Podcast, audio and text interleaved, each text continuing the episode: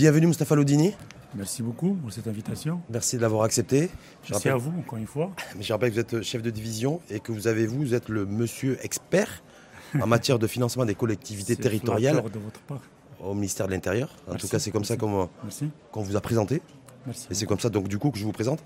Donc ce qui est intéressant, Mustafa Loudini, avec vous, c'est qu'en fait, on va parler de le, nerf de la guerre, c'est l'argent.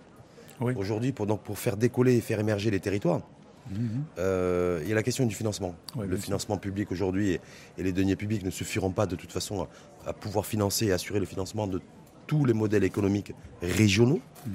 Donc euh, il y a les transferts qui sont prévus. Oui, bien sûr. Voilà, donc quel type de transfert et comment et quelle est votre vision un petit peu du, de ce financement public-privé pour l'essor des, économiques des régions?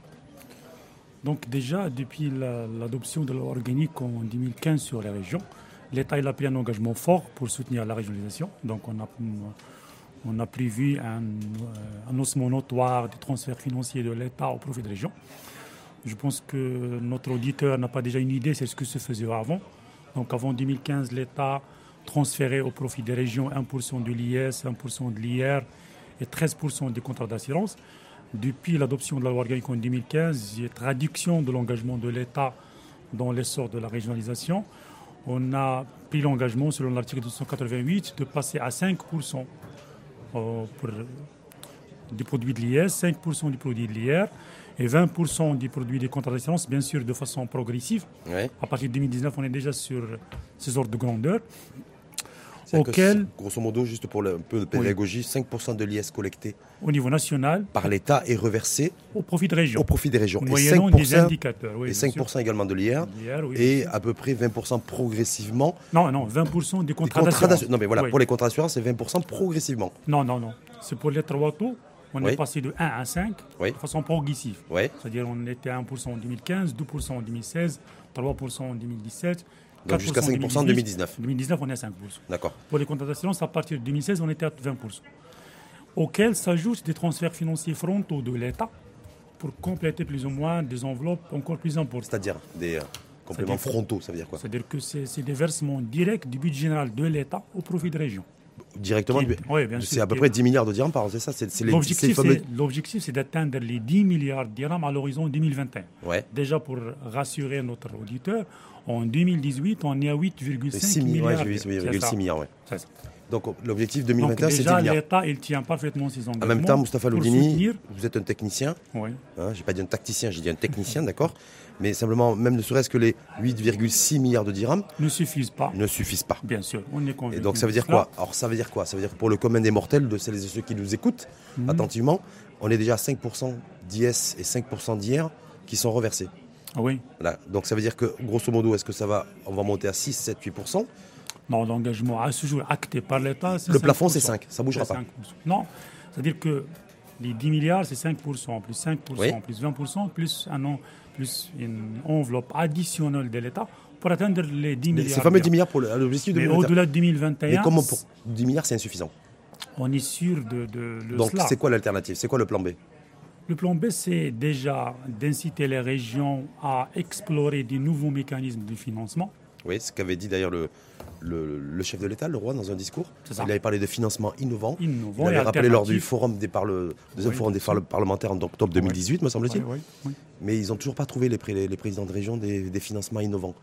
Alors est-ce que, le, est que le ministère de tutelle, en l'occurrence le ministère de l'Intérieur, a des pistes on a déjà, c'est ça. Déjà, on a déjà des financements qui sont disponibles sur le marché. Je pense particulièrement au financement par emprunt. Oui. L'emprunt classique. Ce qu'a fait dernièrement d'ailleurs la région d'Agadir. Oui, bien sûr. Hein, auprès du FEC, le Fonds d'équipement communal, je veux communal. Est-ce que la dette, c'est la solution? Avant de décliner les autres options, les autres plans B et plans C. C'est une solution. Ce n'est pas la solution, mais c'est l'une des solutions qui se présentent maintenant au profit des régions pour pouvoir démultiplier leurs ressources. Elle reste par la suite que au, je dirais, aux présidents des régions, aux managers des régions, de préparer des plans de développement régionaux qui soient capables d'attirer l'investissement privé. Donc de renforcer l'attractivité de leur territoire. Je pense qu'il est important de relire la, lettre royale de cette matinée. Dans, dans, sa lettre, Sa Majesté elle a mis le point sur un point, je dirais, sur une idée capitale. L'idée, c'est que ce qui fait défaut, je dirais, pour les régions et pour, je dirais, pour l'ensemble de l'appareil étatique au Maroc, ce n'est pas la carence en matière de financement. l'idée, c'est d'avoir déjà la capacité de monter des projets qui soient pérennes, qui soient solides techniquement et financièrement et qui soient capables d'attirer l'investisseur. Ça, c'est capital. Je suis d'accord avec Moustapha Lodini. Simplement, les régions les plus démunies, les plus défavorisées chez nous, euh, qui doivent se doter d'infrastructures. Oui, bien sûr. Hein, pour ce, pour toute la question du désenclavement, c'est les investissements lourds. Oui, mais je dirais qui avec un retour sur investissement qui est long. Mais, Donc, euh, mais je dirais qu'on a juste commencé de parler de transfert de, je dirais, de fonds mis à disposition des territoires régionaux par l'État. Parce qu'en plus de ce qu'on a dit, il y a toujours l'investissement fait frontalement par l'État, soit à travers le budget général, soit à travers l'établissement public. L'État, il finance plus de 50 milliards de dirhams budget général qui profitent in fine au territoire régional. Il y a également les établissements publics qui font plus de 80 milliards de dirhams annuellement d'investissement qui profitent également in fine aux, aux territoires régionaux auquel, à mon sens, il faut ajouter tout l'effort qui est fait à travers le fonds de lutte contre les disparités régionales.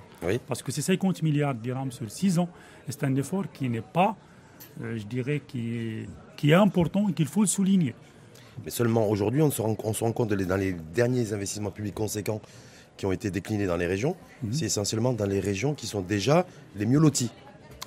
J'avais, j'ai eu un débat, Balka Bouaïda par exemple, oui, oui présidente de la région de Guelmine, la première femme présidente d'ailleurs. Euh, bah, qui... Heureusement qu'il n'est plus la seule. Voilà, donc là, c'est pas le ministère de l'Intérieur, mais c'est la DEPP qui a fait un rapport, une radioscopie socio, socio-profil économique de toutes les régions. C'est sa région, euh, la région de Guelmine, qui est la, bah, qui est la région qui, qui a reçu le moins d'investissement public, qui est la moins attractive, et c'est là où le, le PIB par habitant est le plus faible.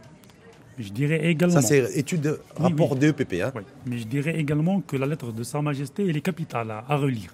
Parce que là également, on parle d'une autre idée, à mon sens également capitale, c'est la gradualité dans la mise en place des processus et des politiques publiques. On ne peut pas changer la, la, cartographie et la réalité des territoires nationaux en quatre ans. On ne peut pas le faire. Ce n'est pas possible. C'est de 2015 à aujourd'hui. Bien sûr, c'est impossible. Donc, ce qui est important, c'est que l'État a donné des signaux forts d'engagement en matière de réduction des inégalités, que Sa Majesté ne cesse de parler de ça, mmh. que le nouveau modèle de Et d'insister pour que ça avance, beaucoup plus vite Bien sûr. Mais ça veut dire quoi? Ça veut dire que le public n'est pas présent? Non, je ne dirais pas ça. je ne sais pas, mais parce qu'en termes d'investissement et d'engagement. Mais avant 2015, là, vous aviez 50 ans, 60 ans de vécu. Donc vous ne pouvez pas solutionner les problèmes de 50 ans en 4 ans. Également, on est dans une phase à cheval. On est en train de développer voilà, de concevoir notre nouveau modèle de développement qui se fixe comme objectif de réduire les inégalités. donc, c'est tous les toutes les forces vives de l'État qui vont, je dirais, travailler de façon arde par la suite pour pouvoir réduire ces inégalités. Mais vous êtes, À mon sens, ce qu'il faut retenir, d'ailleurs c'est l'objectif de, de tout ce colloque, c'est de mettre le point sur les initiatives et les entreprises faites à ce jour, autant par l'État, par les collectivités, mais également par les acteurs je dirais, de la société civile pour donner forme à ce projet de régionalisation. Ce matin, il a parlé d'un mandat d'institution, de, modèle, plus ou moins. Oui, donc, mais il a surtout parlé jusqu'à présent et encore ce matin, mais il en avait parlé précédemment, sur la notion de modèle économique régional. Bien sûr. Sur des pôles d'excellence territoriaux. Bien sûr. Ça, on n'a pas vu. Est-ce qu'aujourd'hui. Je pense qu'il n'a pas été mis en œuvre. Voilà, parce que si, vous, si vous revisitez que présente, euh, par exemple, le plan d'action stratégique de l'OFPPT. Je ne suis, là pas, je suis pas là pour développer notre établissement, pour la défendre, mais l'idée, c'est qu'on a des villes d'excellence. oui, avec les cités des, cités des métiers d'excellence dans, les différentes régions. mais je veux dire, le développement économique. Est-ce qu'aujourd'hui, moi, c'est juste ma question, Moustapha oui. c'est de me dire aujourd'hui, les stratégies sectorielles à caractère économique. Mhm. est-ce que, même si vous êtes, euh, vous, êtes vous l'expert en financement des, des, collectivités territoriales, mais est-ce que de toute façon le développement des régions passera nécessairement par le développement économique et par l'engagement du privé, de l'investissement national, de l'investissement international, et que parce que de façon progressivement, et peut-être que ça sortira d'ailleurs en termes de recommandations du nouveau, la commission spéciale en charge du nouveau modèle de développement, mais petit à petit et graduellement, l'État sera peut-être beaucoup moins présent au niveau de la sphère économique. Bien sûr. Ça, c'est peut-être le scénario 2030. Bien sûr. Euh, dans la définition du nouveau modèle de développement, dans le nouveau je dirais, pacte social entre l'État et les citoyens, le, développement économique et social et l'engagement de toutes les, forces vives de l'État. Ce n'est plus l'apanage de l'État. Ce n'est pas à l'État, je dirais, c'est même inacceptable au niveau international de voir un seul acteur sur Terre. Donc l'idée, c'est que le développement, c'est le fruit de les actions de tout le monde. Mm. Et donc, ce qui est demandé par la suite au niveau régional et au niveau central, c'est de pouvoir trouver le terrain de synergie de ces actions. Entre public et privé Bien sûr. Est-ce que les services publics, par exemple, les services publics de demain, selon vous, euh, je sais que vous n'avez pas un patrimoine génétique pour deviner ce qui va se passer demain, mais est-ce que pour vous, Moussa c'est un croisement partenariat public-privé? Est-ce qu'on va se retrouver aujourd'hui, compris ce qu'on voit dans les économies les plus développées, avec des financements publics-privés qui sont efficients et, de qualité pour les citoyens? Bien sûr. Mm. Ben, d'ailleurs, dans notre session, on avait la chance d'avoir avec nous. Outre les présidents de région et le fonds d'équipement communal, la trésorerie générale et DPP qui sont des émanations d'établissements publics, d'institutions, je dirais publiques, mais on avait également la CDG, la Banque africaine de développement, donc qui sont plus ou moins de nouveaux acteurs dans le développement territorial. Mais il n'y avait pas la CGM C'est la CGM. Secteur privé. Non, la CGM, elle est acteur dans la définition même de la politique fiscale et financière et économique de l'État. Ils sont partenaires dans la définition de la loi de finances, qui est la oh. traduction de l'engagement de l'État en matière de développement économique. Il y a plusieurs forums d'intervention des acteurs. Avec des croisements Bien sûr, on ne peut pas avoir tous les acteurs sur un seul forum. Mustafa Lodini, est-ce que là, une question un peu philosophique mhm. Est-ce que vous considérez, vous, euh, vous avez le droit de ne pas répondre, hein, en tant que fonctionnaire d'administration du ministère de l'Intérieur, est-ce qu'on a des régions riches, où quatre régions concernent à peu près 60% des, du PIB, oui. Euh, et des régions qui le sont moins Est-ce que, est que l'argent public, selon vous, L'argent public est ventilé, les, fameux 10 milliards de dirhams à l'horizon 2021. Est-ce qu'ils doivent aller soutenir et dynamiser déjà les, régions les plus développées déjà, pour les rendre encore plus, encore plus dynamiques et pouvoir concurrencer des, régions de, bah, des régions à travers le monde. Ou est-ce que vous considérez qu'il est nécessaire aujourd'hui d'abord de, tendre la main et, de, et, de, et que cet argent public soit destiné aux régions les plus démunies? Je pense qu'on est C'est un vrai sujet, c'est un vrai débat qu'on n'aborde pas forcément de manière frontale. Hein, vous parlez de frontalité, mais voilà, mais qui se pose en tout cas. Mais également, la notion de richesse, elle est relative. Parce qu'il y a des régions qui, d'apparence, n'ont pas un potentiel économique affiché très important, mais elles ont un potentiel immatériel qui est très important, qu'il est question de développer. Donc, à mon sens, la notion de richesse et la notion de répartition-transfert ne doivent pas être intimement liées le transfert financier doit déjà permettre à chacune des régions de financer ses actions et de financer son programme de développement. Mais une partie de ces transferts, d'ailleurs comme c'est prévu par la Constitution et par la loi organique, devrait financer, comme vous avez bien dit, les régions, les outils. D'ailleurs, il y a un outil qui est prévu par la Constitution, qui est prévu par les lois organiques, qui est le Fonds de solidarité interrégionale. Oui, mais c'est... C'est à peu près un milliard de dirhams, je crois, faut savoir. C'est 10% des recettes transférées au profit des régions, qui doit par la suite profiter au profit des régions les moins diminuées. Est-ce qu'il est, responsable aujourd'hui et, euh, et, je veux dire, et, euh, et, sérieux, j'avais dire, et sérieux, de ne pas faire le lien entre transfert et développement? Est-ce qu'on ne peut pas imaginer aujourd'hui de se dire, voilà, ben, les régions où les élus travaillent, où il y a de vrais PDR, où il y a de vrais projets, mais aussi l'État se doit de ben, peut-être de les accompagner un peu plus que celles et ceux qui travailleraient beaucoup moins. Est-ce que cette notion de, voilà, euh, de méritocratie aussi euh, adressée aux élus de, des régions les plus, les, les, plus, les plus actives? doit être relative, elle ne doit pas être tranchante. L'idée, c'est que si tu prives Casablanca, au Rabat, au Tanger de transferts financiers pour les faire profiter à d'autres régions, tu vas freiner l'essor, je dirais, développement économique et social de certaines régions. Et derrière, des citoyens qui, ben, ceux qui, ont, qui, résident. Qui, à mon sens, et ce qui doit être enfin, qui est équitable à mon sens, c'est de ne pas pénaliser le citoyen, qui est le réceptacle final des actions de l'État et des services publics financiers, mmh. à cause d'agissements de certains euh, présidents ou de certaines... Non, en tout cas, les porteurs de projets de manière dynamique. Et sur la concurrence territoriale Oui. Est-ce que vous avez un point de vue, un avis, vous, là-dessus? Est-ce que, en clair, de manière très synthétique, est-ce que vous considérez qu'il faut faire, il faut mettre en concurrence et en compétition les régions, d'un point de vue économique? Je pense que. Est-ce que, c'est, est que là aussi on a dit oui, non, pas de concurrence? Parce que la concurrence est déloyale, parce qu'il y a certaines régions, des, certaines régions qui sont beaucoup plus riches que d'autres. Mais, on sait très bien que pour tirer les, régions vers le haut, eh bien, il faut qu'il y ait des compétitions.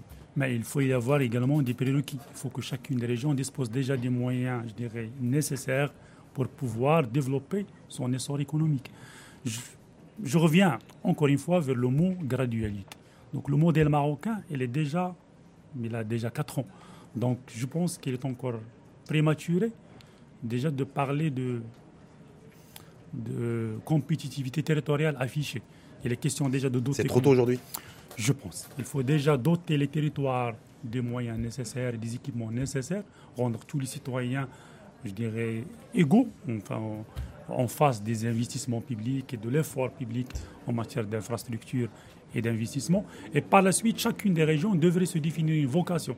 Il ne faut pas que l'attractivité, la compétitivité territoriale devienne un frein pour le développement de l'État.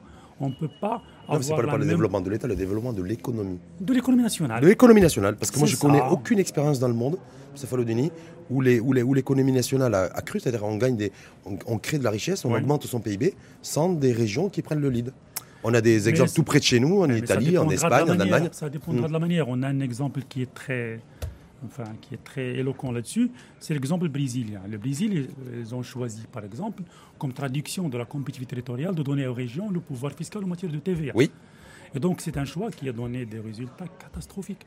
Parce que toutes les régions ont choisi de baisser le taux de la TVA pour attirer le maximum mmh, d'investissements. C'est ce qui s'est passé d'ailleurs au niveau de la fiscalité dans beaucoup de pays. C'est ça. Mais je veux dire, c'est plus un indicateur pour la compétitivité. C'est pour ça que je dis que la compétitivité ne doit pas se réduire déjà au levier fiscal, encore moins à une vocation unique et partagée par toutes les régions. En même temps, Chacune des régions doit se définir une vocation une en identité, fonction de sa richesse pas toujours matériel, mais parfois immatériel. Et naturel. Mais ça, faut le dire. Est-ce qu'il n'y a pas le risque aussi, si on continue, parce que vous avez dit gradualité, ça fait deux, trois fois que vous l'avez dit, mais ben, qu'on se retrouve avec des élus dans les régions qui soient euh, infantilisés par l'État. C'est-à-dire qu'il y a des transferts, ils le savent, des dotations globales de, financières qui sont allouées, et puis bon, il n'y a pas besoin de trop se casser la tête. Parce que de toute façon, c'est. Voilà, j'ai de l'argent public qui tombe savez, c'est comme si vous êtes là, vous, que bah, je ne sais pas si vous avez des enfants, mais vous lui donnez toujours un petit peu d'argent. Il sait que toutes les semaines, il a, ses, il, a ses, sous, donc il ne bouge pas, il ne fait pas d'efforts particuliers. Et quand il est confronté aux, citoyens qui lui demandent des comptes, il dit bah, c'est pas moi, il faut aller voir, tu vois, il faut que tu ailles voir à Rabat. C'est les ministères. Non, je pense que déjà. C'est un peu l'état d'esprit ambiant aujourd'hui. Donc... Euh. Non, non, je pense que déjà la loi, elle a prévu deux mécanismes qui ont forcé les régions à travailler. Déjà, le premier, c'est que suite au discours de Sa Majesté sur le développement des zones, reculées, il y avait l'engagement de l'État à financer le FDR, qui, qui est financé à 40% par les régions. Et donc chacune des régions, depuis 2016, elle réserve 40% de ses ressources au financement de sa cote-part dans le programme national de lutte contre les disparités régionales. Mais je dirais, c'est déjà un engagement de de fléchage, oui. de transfert financier de l'État vers des projets. Mais là aussi, ce n'est pas suffisant. je dirais, mais c'est la première action. La deuxième, c'est que chacune des régions a été obligée de concevoir, de développer son plan de développement régional. À la... Maintenant, on a... PDR. C'est ça, le PDR. Maintenant, ces PDR qui totalisent pratiquement 110, 116 milliards de dirhams, hmm. doivent faire, je dirais, doivent déjà être financés via les ressources déjà mobilisables par les régions c'est-à-dire soit propre, soit via emprunt, soit via partenariat. Et plus la région mobilise des transferts, des ressources financières, plus elle est capable de mieux négocier avec l'État le reliquat pour compléter le financement des PDR. Maintenant, les PDR ils sont à géométrie variable, ils sont également à vitesse variable. Il y a des PDR qui sont très avancés. Pourquoi? Parce que les équipes régionales ont choisi des projets viables, euh, bien monté techniquement. Modeste, très terre à terre et très réaliste. Et surtout que capable hmm. de convaincre l'acteur public pour y contribuer. Ça, c'est capital. Parce que dans la première version des PDR, on avait des projets très rêveurs. Pour moi, c'était surréaliste. C'était 460 milliards d'euros. C'était très rêveur. sur le bureau du ministère de l'Intérieur, à l'époque, quand il y avait eu certains dossiers, il s'est dit bah, c'est impossible ah à financer. Ils sont fous, c'était. Euh, maintenant, on est revenu hmm. plus ou moins sur des, des versions plus plus terre à terre, plus facile à, financer et surtout euh, mieux présentable aux yeux de l'investisseur autant public que privé. C'est pour cela que je dirais que le nerf de guerre, c'est vrai que c'est les finances, mais derrière, c'est la façon avec laquelle on monte nos projets, c'est la façon avec laquelle on les présente.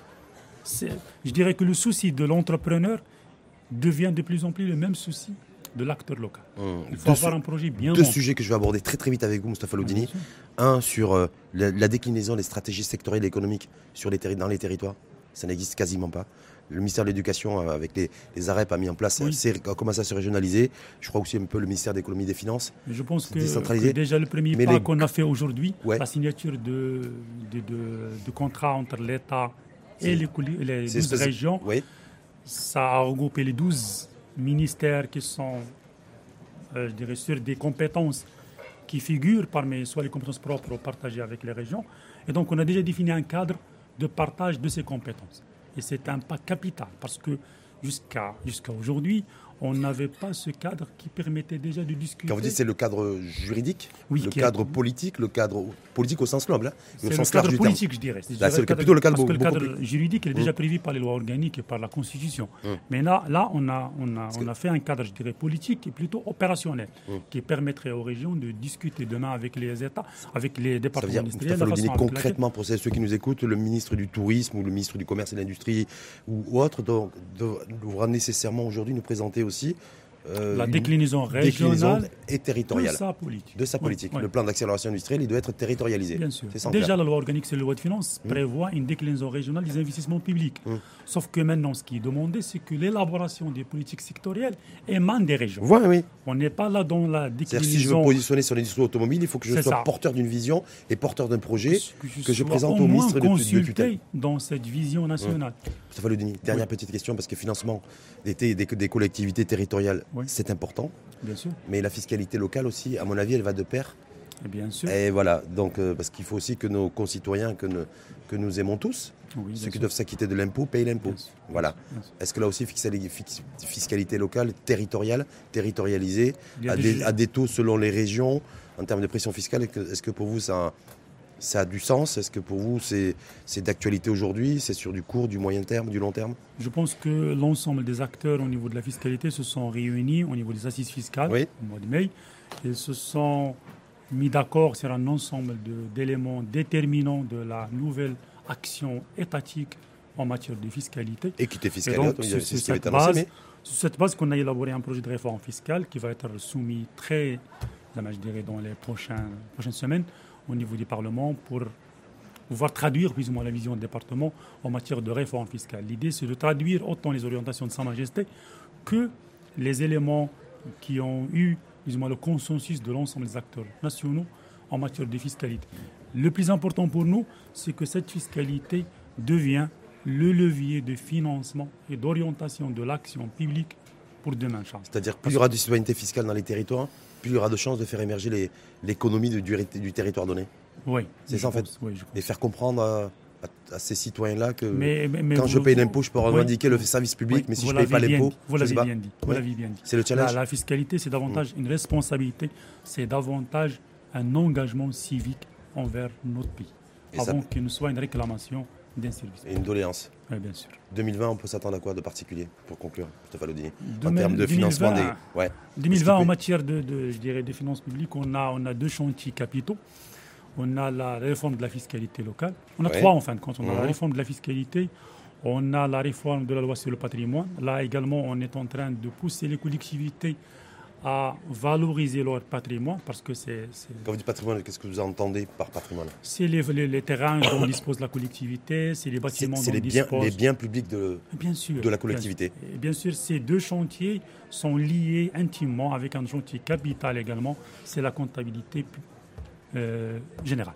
C'est la comptabilité publique oui, hein, oui. C'est l'argent public, la comptabilité Non, c'est la comptabilité telle qu'elle est faite au niveau des entreprises. L'idée, mmh. c'est de rendre les comptes publics locaux, autant communaux que régionaux, lisibles par les partenaires et surtout fidèles et fiables par rapport à la réalité financière des collectivités. Parce qu'à ce jour, c'est tout leur bilan qui n'est pas pris en charge, c'est tout le patrimoine de la collectivité qui n'est pas traduit, qui n'est pas euh, valorisé. Ça va passer par la digitalisation ça?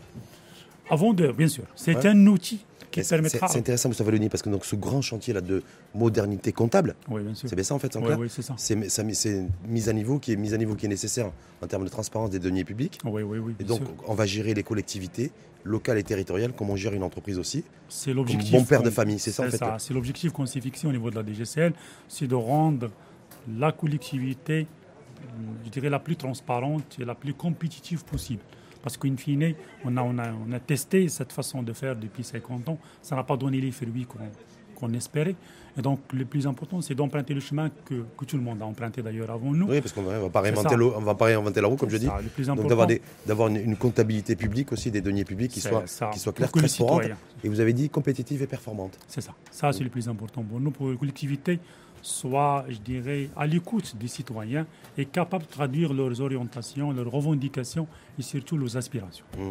Il y a le gros chantier aussi de la simplification de la fiscalité locale aussi. Oui, bien sûr, je, l'ai cité. Donc c'est la fiscalité, le patrimoine et la comptabilité. Mais merci en tout cas, Mustafa Loudini. Merci à vous. C'est un grand plaisir de, C'est plaisir, plaisir partagé. J'avais dit, j'avais, je l'avais présenté comme expert des, des, finances, des finances des collectivités territoriales. C'est un peu Et en bout de, chemin, à la fin, ben, je ne sais pas si au, bout de 22 minutes de débat, je pense que c'est pas flatteur, c'est simplement la réalité, non? Merci. Même si c'est les auditrices et les auditeurs qui jugeront, ce n'est pas moi, mais en tout cas, voilà, c'est, je donne simplement mon sentiment. En tout cas, merci à vous. Merci à vous. Mustafa Loudini, je vous souhaite une belle journée, bonne continuation. Et puis peut-être qu'on se recroisera l'an prochain pour faire un bilan d'étape aussi sur les trois grands chantiers que vous avez évoqués. Inch'Allah, Merci en tout cas à vous. Merci à vous. Merci. Thank you